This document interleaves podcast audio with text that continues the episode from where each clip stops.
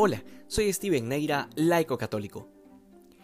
Si tuviéramos plena conciencia de lo que implica el ser bautizados, no solo que moriríamos de amor, sino que además nuestras acciones y toda nuestra vida estaría orientada a la mayor gloria de Dios de manera definitiva. Pero es tanto lo que nos falta de profundizar y es tan poco lo que alcanzamos a comprender de este misterio tan grande. Desde el momento en que nos, nos bañaron con el agua del bautismo, morimos para el pecado, de este mundo y resucitamos para la gracia. Y en nuestra alma, el catecismo nos enseña que ocurre un cambio, pero no cualquier cambio, como quien se cambia de ropa, sino que se trata de un cambio permanente, de hecho, más que permanente.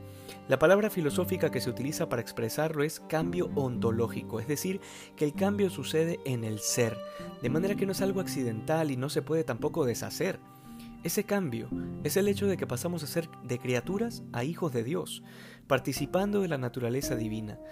Y esto es algo que por ser un cambio ontológico imprime carácter en el alma y la realidad de hijos de Dios la tendremos para siempre. Y eso por supuesto es también después de la muerte, sea en el cielo o en el infierno, para siempre seremos hijos de Dios. Todo esto, que es doctrina católica básica, queda manifestado además en las palabras del Señor en el Evangelio de hoy. Al que me ama será amado por mi Padre, y yo también lo amaré y me manifestaré a él. Porque cuando participamos de esta naturaleza divina, participamos de la intimidad de la Trinidad, de modo que el Padre nos ama a nosotros en Jesucristo, que es su único Hijo, y asimismo cuando nosotros amamos al Hijo, en Él amamos al Padre. Por eso Jesús es realmente el puente entre Dios y los hombres, el mediador por antonomasia. De hecho, si nos mantenemos fieles y cumplimos sus mandamientos, nos dice el Señor que la Trinidad hará morada, es decir, habitará en nuestro interior.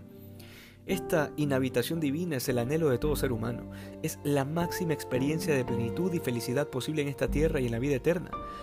Muchos santos vivieron en un pequeño grado esta realidad, y fue ocasión de las más grandes experiencias místicas en la historia de la Iglesia, desde una Santa Teresa que sentía que una flecha de fuego le atravesaba el corazón y que posterior a su muerte se comprobó que en efecto tenía un agujero, hasta San Francisco de Asís, que recibió los estigmas del Señor que lo unieron a él de tal manera que ya no vivía él sino Cristo. La experiencia de que la Trinidad habite en nuestro interior no es algo exclusivo de ciertas personas. Todos estamos llamados a esa gracia a partir del bautismo, desde que somos hijos de Dios. Que hoy seamos más santos que ayer. Dios te bendiga.